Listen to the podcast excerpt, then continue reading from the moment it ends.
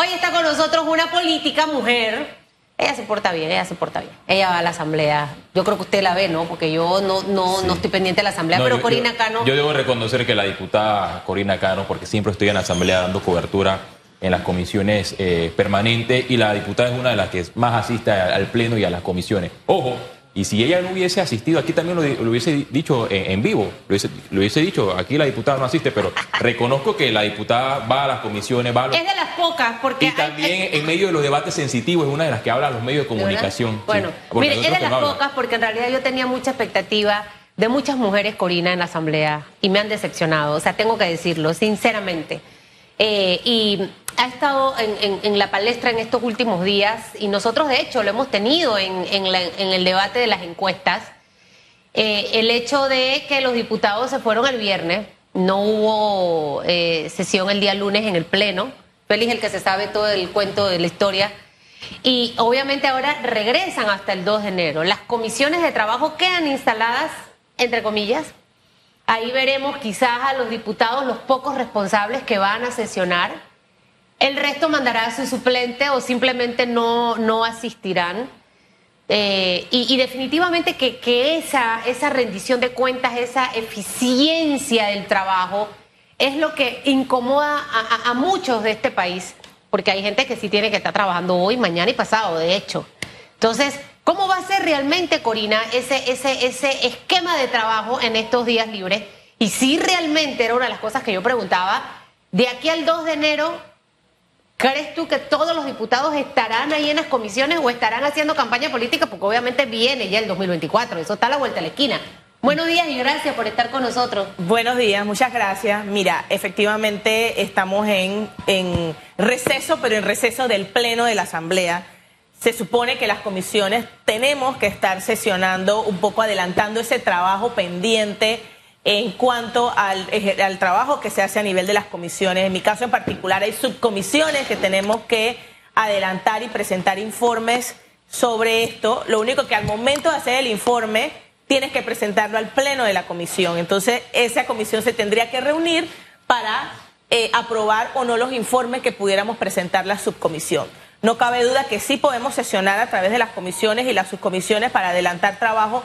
Yo tengo un par de proyectos que sí quiero tenerlos, como quien dice, al día, eh, precisamente para poder que los primeros días de enero puedan ser discutidos en el Pleno de la Asamblea Nacional. ¿Cómo, Pero qué, de- cómo qué proyectos de ley? por ejemplo, nosotros tenemos un proyecto pendiente sobre el sistema de protección integral de niñez, pero la parte judicial, los juzgados y los tribunales están a la espera de del, del proceso judicial que deben llevar a cabo para la protección de la niñez y de adolescencia, fundamentalmente por el tema de que cuando no hay respuesta en el ámbito administrativo, pues entonces hay que dar respuesta en el ámbito judicia- judicial, donde al juzgado le corresponde dirimir el conflicto y restituir inmediatamente el derecho. Otro de los temas importantes que están pendientes por discutir es el tema relacionado a los acuerdos de pena en cuanto a los menores de edad. Nosotros eh, presentamos eh, un informe en cuanto a Pero eso en- está en comisión. eso está en- ahora mismo en una subcomisión que yo estoy dirigiendo, coordinando, en donde estamos eh, esperando pues que la subcomisión pues verifique si efectivamente está de acuerdo con el informe que se presentó de acuerdo a las observaciones que dieron las personas. Por- Ahí hay, un- ahí hay un- un- una polémica entre quienes están de acuerdo con eliminar los acuerdos de pena en delitos sexuales relacionados a personas menores de edad y quienes consideran que eliminarlo es violentar el derecho también de la víctima a que pueda ser reconocido de una forma inmediata el derecho que tienen las ¿Quiénes víctimas. integran esta subcomisión? Esta subcomisión está integrada por la diputada Emily García. No la mi- conozco. Emily García, mi persona. No recuerdo quién es la otra, el, el otro diputado que forma parte. Ah, el, el- el diputado Luis Ernesto Carles. Ok, ahora, este tema del que usted acaba de hablar es para que usted vea, amigo televidente, cuán importante es que los diputados estén en las comisiones en realidad. O sea, es vital, porque ese es el avance de lo que luego se convierte en un proyecto de ley. Y, y- y que es la norma con la que debemos nosotros regir a partir de ese momento. Este tema del que acabas de hablar, que para mí es fundamental, porque hemos visto muchísimos casos. Ah, hizo acuerdo de pena, tanto.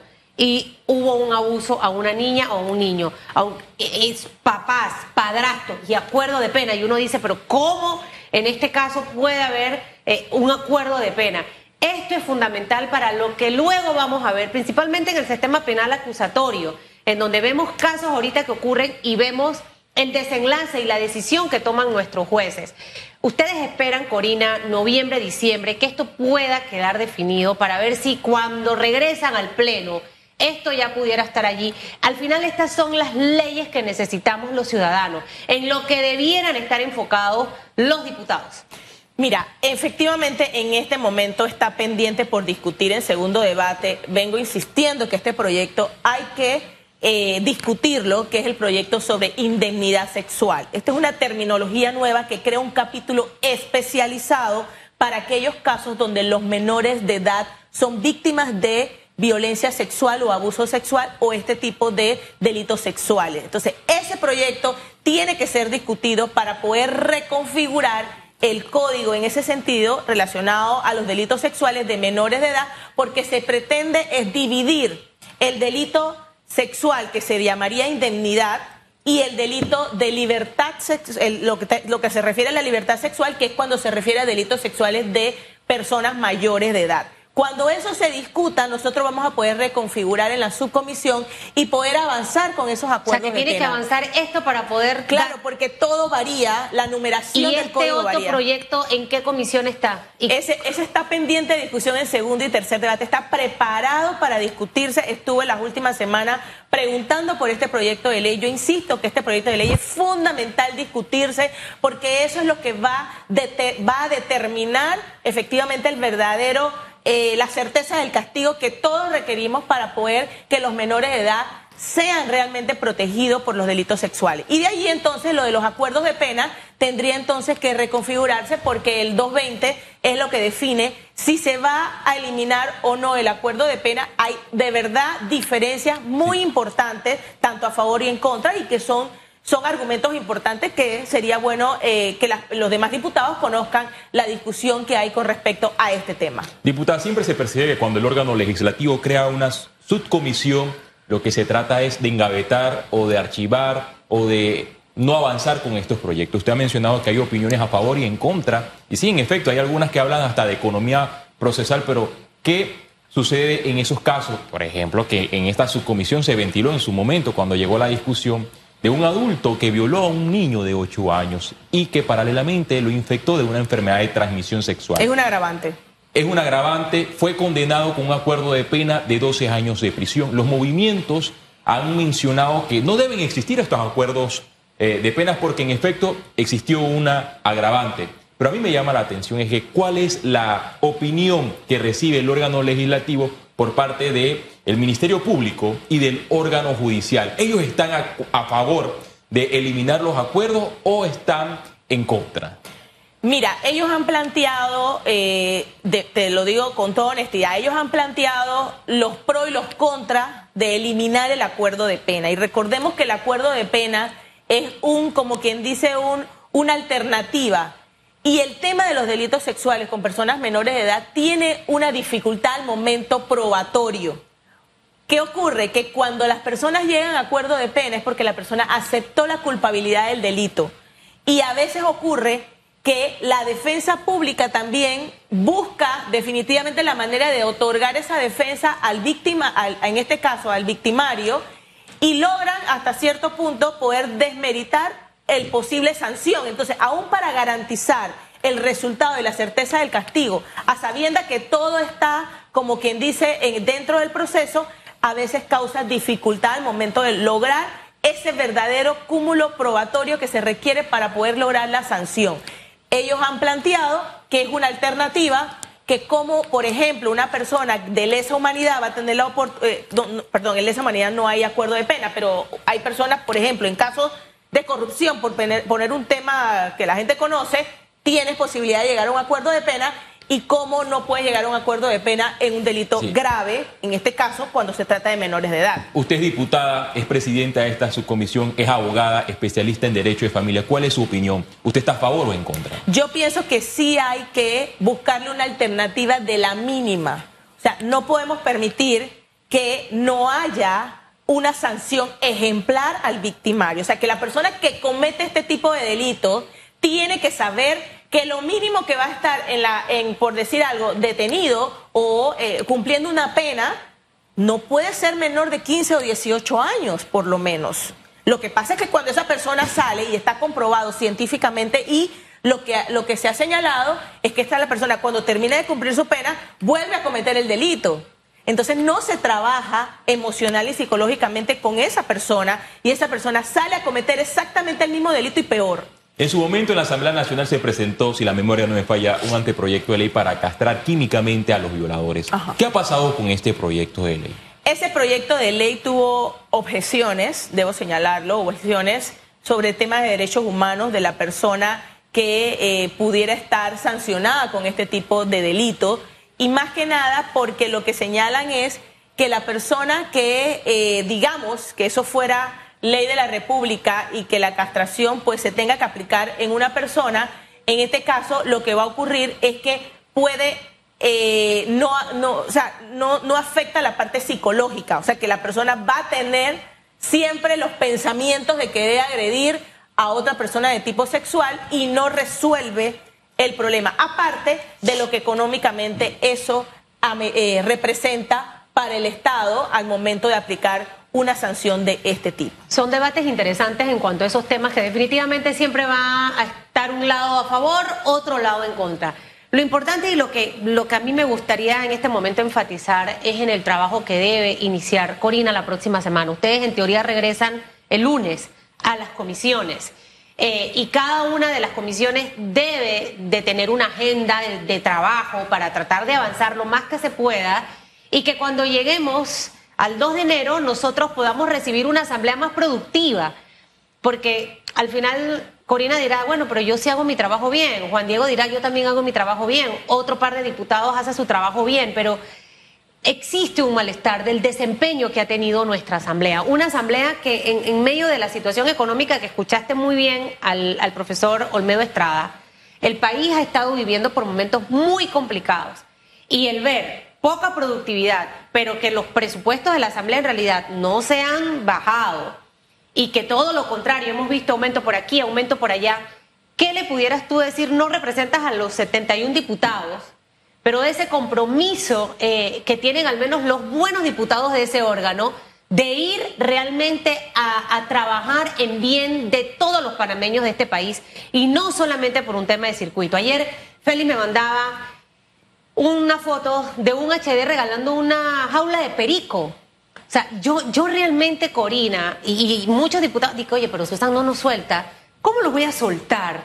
Si es que no, no, no dejan de hacer una cosa incorrecta cuando hacen otra más incorrecta. Entonces, cuando yo escucho que se quedó ese debate en el Pleno, segundo y tercer debate, y que tú preguntabas y preguntabas y no, no daban noticias, y que para poder que avance este tema de los acuerdos de pena, aquello tiene que avanzar pero yo estoy regalando jaulas de perico. Realmente yo me pregunto, ¿será que los diputados están en, otra galaxia, en otra esfera, no entienden lo que está ocurriendo? Y ese compromiso que debiéramos tener en el último ya periodo que les queda, eh, el otro año, para tratar de dejar un buen trabajo, eh, normas, leyes que benefician a todos los panameños corinos. Ese compromiso, eh, ¿cómo lo ves? Esa disponibilidad, entendiendo de que vienen las elecciones y que muchos están pensando es en la reelección y en esa campaña política que tienen que hacer desde ya. Sí, mira, efectivamente quedan pendientes proyectos importantes que se pueden discutir en este receso. Se puede discutir el tema relacionado a los temas de niñez y familia. Dirán que yo soy eh, obsesionada por este tema, pero yo creo que si no le dedicamos tiempo a las leyes que tienen que regular y proteger a nuestra niñez y a la familia, pues entonces no, no vamos a avanzar con la protección de ese ciudadano que queremos en nuestro país. Queda pendiente, por ejemplo, el tema del precio de los medicamentos, que es un tema importante y que la, ciudadanía está en la espera de, esa, de, ese, de, ese, de ese balance de cómo vamos a hacer para poder lograr que lleguen medicamentos eh, económicos a nuestros ciudadanos. Hay que, eh, queda pendiente el tema económico, hay, un tema, hay temas interesantes, muy eh, sensitivos para la Asamblea Nacional. En este caso, todo lo que tiene que ver con con minería, con eh, el tema de la, del, los avances económicos. Y yo creo que es importante aprovechar estos dos meses que tenemos para poder avanzar los proyectos y recibir las consultas necesarias, la Asamblea pues definitivamente se ha caracterizado por eso, recibe las observaciones por parte de la ciudadanía, sin embargo, hay como quien dice que ponerlos en blanco y negro. Nosotros tenemos un proyecto pendiente también a nivel de temas electorales que hay que resolver.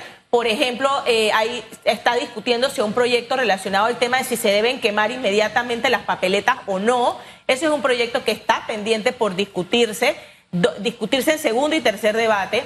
Hay un tema pendiente relacionado a los jueces de paz, el hecho de que se haya aprobado el primer debate, porque eso fue lo que ocurrió. Hay muchas observaciones de los entes involucrados en la justicia de paz, que en este caso se va a llamar, según el proyecto de ley, justicia comunitaria. Son proyectos de ley que podemos eh, crear mesas técnicas independientemente que se haya aprobado. Primero hay que crear una subcomisión para ello, pero hay que recibir las observaciones relacionadas. Y son buenos proyectos. O sea, todo lo que he escuchado al final sí lo beneficia usted, señor y señora que me ve y que me escucha. Eso es lo que necesitamos en lo que debieran estar enfocados en realidad los diputados. También queda pendiente el proyecto de ley de extinción de dominio. Se han mm. creado dos eh, subcomisiones. En su momento usted presentó un informe cuando se creó la primera subcomisión. ¿Qué ha pasado con esta iniciativa? ¿Por qué tanto eh, se ha dilatado el debate? En su momento también el, ministro de Seguridad señaló que en este año se debía aprobar este proyecto de ley, pero ya vemos el escenario político, no se va a aprobar este año. Mira, yo quisiera en este caso, y, soy diputada, pero soy abogada también, eh, nosotros hicimos un, primer ejercicio de ciudadanos de recibir a través de un foro que se llevó a cabo por parte de la Comisión de Gobierno que yo tuve la oportunidad de coordinar en la que se recibieron eh, observaciones a través de expertos nacionales e internacionales que hablaron de los pros y los contras de este proyecto de ley sobre extinción de dominio. Luego entonces inició esta legislatura, se conformó una nueva subcomisión para recoger entonces las modificaciones del proyecto. Nosotros hasta el momento, de acuerdo a las observaciones realizadas desde el estudio anterior, no hemos recibido eh, observaciones sustanciales en cuanto a qué artículos hay que modificar, eliminar o adicionar.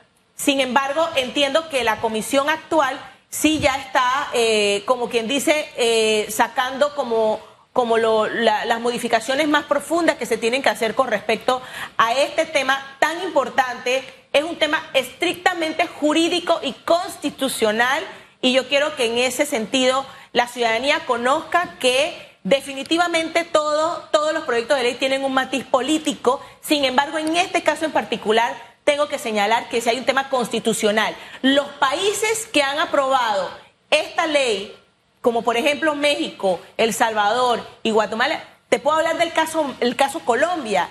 Ellos tuvieron, ellos aprobaron un proyecto de ley de extinción de dominio, una, que es ley de la República, pero después tuvieron que modificar la constitución porque había un choque constitucional. En este caso, nosotros tenemos un mandato constitucional que nos señala que las leyes tienen que ser acorde a la Constitución Nacional, presunción de inocencia, debido proceso, eh, adquirentes de propiedades de buena fe y hay una serie de principios que nosotros tenemos que salvaguardar. Yo he leído parte de, este proyecto de ley, si la memoria no me falla, tiene 94 artículos y habla de perseguir los bienes ilícitos y la constitución protege los bienes lícitos. Sí, ese es un argumento del Ministerio de Seguridad que tengo muy claro. Sin embargo, no puedes asumir que todos los que de una u otra forma tienen una propiedad lo han adquirido de forma ilícita. El tema de eso es que te investigan primero y luego entonces verifican si te extinguen o no. Y se invierte la carga de la prueba donde yo tengo que probar, o el ciudadano, porque eso no solamente para los políticos, es para todos.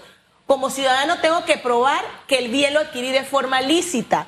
A diferencia de lo que dice nuestra constitución, que tú tienes que darme una, acusarme de algo para entonces yo demostrar ellos probar que yo adquirí el bien de forma ilícita. Ustedes viajaron, bueno, no digo ustedes, la Asamblea, un grupo de diputados viajó a Colombia, de hecho. Exacto. Eh, eh, y yo digo, esto empezó como con una efervescencia y de repente uf, se fue como la Alcacelser, bajando la espumita. O sea, al punto que todavía este, este, este borrador, porque para mí sigue siendo un borrador de proyecto, no ha logrado avanzar.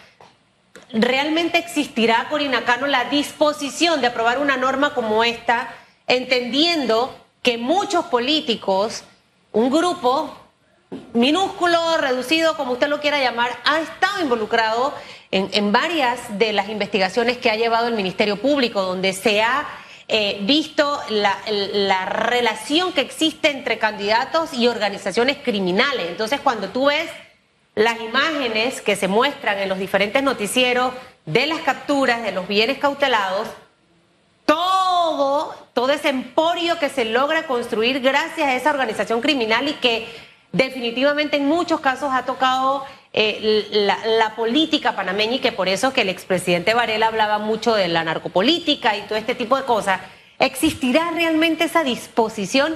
Porque quizás tú dirás, yo lo que tengo lo he logrado a, punta de mi esfuerzo.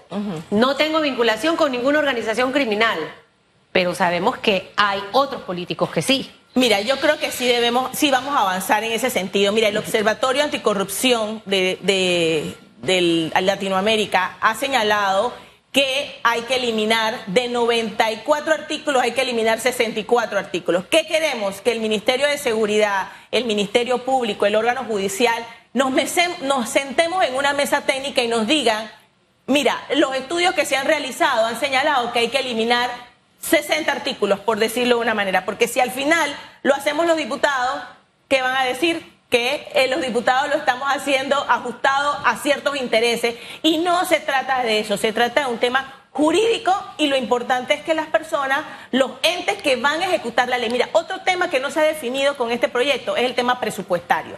No sabemos si lo va a asumir el Ministerio Público, si el órgano judicial tiene el, el órgano judicial tiene el presupuesto. En el 2016 este proyecto de ley se discutió. Yo leí los, las actas en ese entonces y en ese momento el órgano judicial señaló que no tenía los recursos económicos para aprobar el proyecto de ley, para poderlo ejecutar. Porque ¿de qué va a servir crear un proyecto de ley, cumplir como quien dice con una responsabilidad, con un proyecto de ley que no solamente violenta principios constitucionales, sino es que no tiene un presupuesto sólido? Eso es lo que queremos que nos digan para poder que el proyecto avance, porque no hay una estructura donde se va a, a organizar el organigrama dentro del órgano judicial. ¿Quién va a ser este juez? ¿Cuántos jueces van a ser? ¿O el Ministerio Público? ¿Qué fiscalía lo va a asumir? ¿O si se va a crear una fiscalía especializada como normalmente hace el Ministerio Público?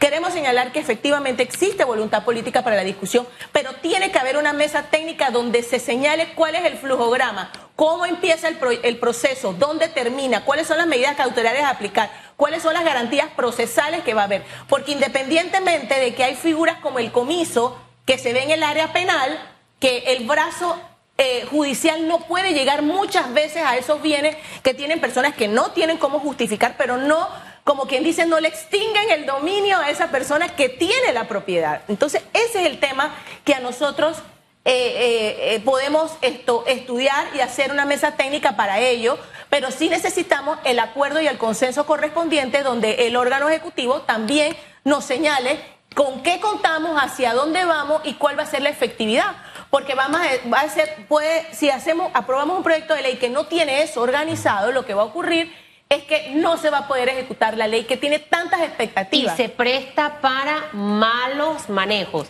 O sea, la puedo interpretar de acuerdo a mi necesidad de ese momento y eso es lo que al final no debe ocurrir. No se debe utilizar para persecución política eh, y que la persecución política no solamente va hacia los políticos, Corina, va hacia los grupos poderes económicos que están de repente en una línea eh, política, va hacia los poderes también o los grupos económicos de la sociedad civil. Eh, es, lo que, es lo que debe quedar como bien fundamentado para que no quede a discrecionalidad de nadie ni de ningún partido que esté en ese momento en el, en el gobierno. Aparte de que eh, el principio de retroactividad que quieren, o sea, van a, van, a poder investigar hasta los que tienen bienes de 1903, por decir algo. ¿Ese punto de, la imprescriptibilidad fue eliminado o recomendado a, que se disminuya, eh, Afortunadamente, con el 90% de los abogados que asistieron académicos a la discusión en las reuniones que ha tenido la subcomisión, inclusive en el foro, que han reiterado su posición con respecto al proyecto de ley,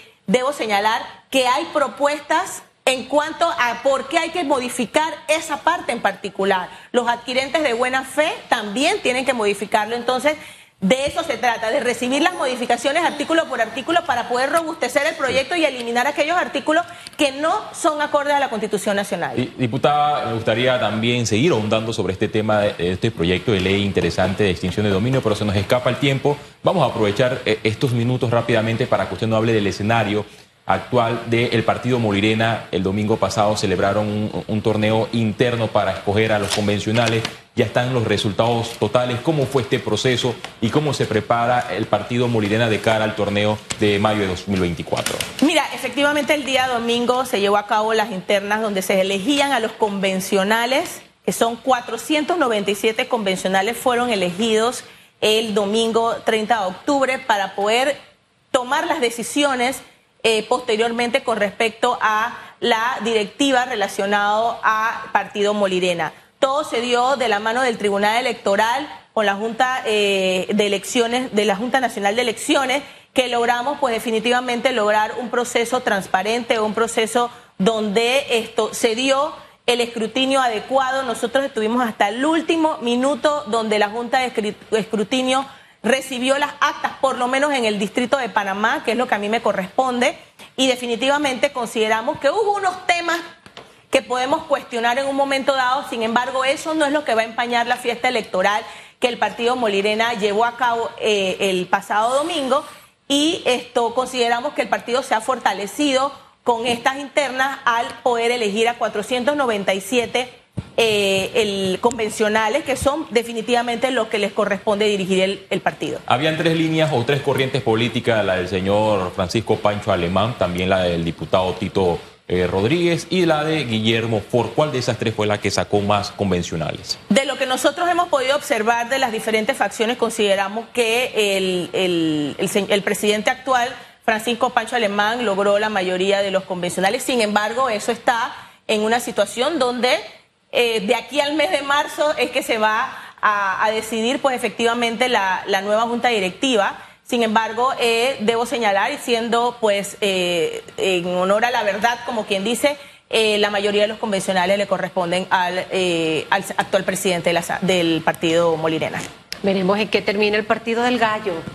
Kikiriki, lo que yo se acabo de ver es una foto de un tamal muy rico, no sé si de maíz nuevo, Feliz Antonio Chávez. Chiricano. Ese, es de maíz nuevo. Con la contextura es de maíz nuevo. Ay, Dios mío, ¿para qué mire esto? Se lo dice un chiricano de. ¿Qué hizo tamal? Sí, sí, sí. Yo, yo, yo, yo veía a, mi abuela hacer tamal. Ah, usted veía, no hacía. Pero sé la contextura. Ese es. Este es un tamal de maíz nuevo. Gracias, Feliz Antonio Chávez. Gracias a Corina Cano. Que tenga excelente fin de semana.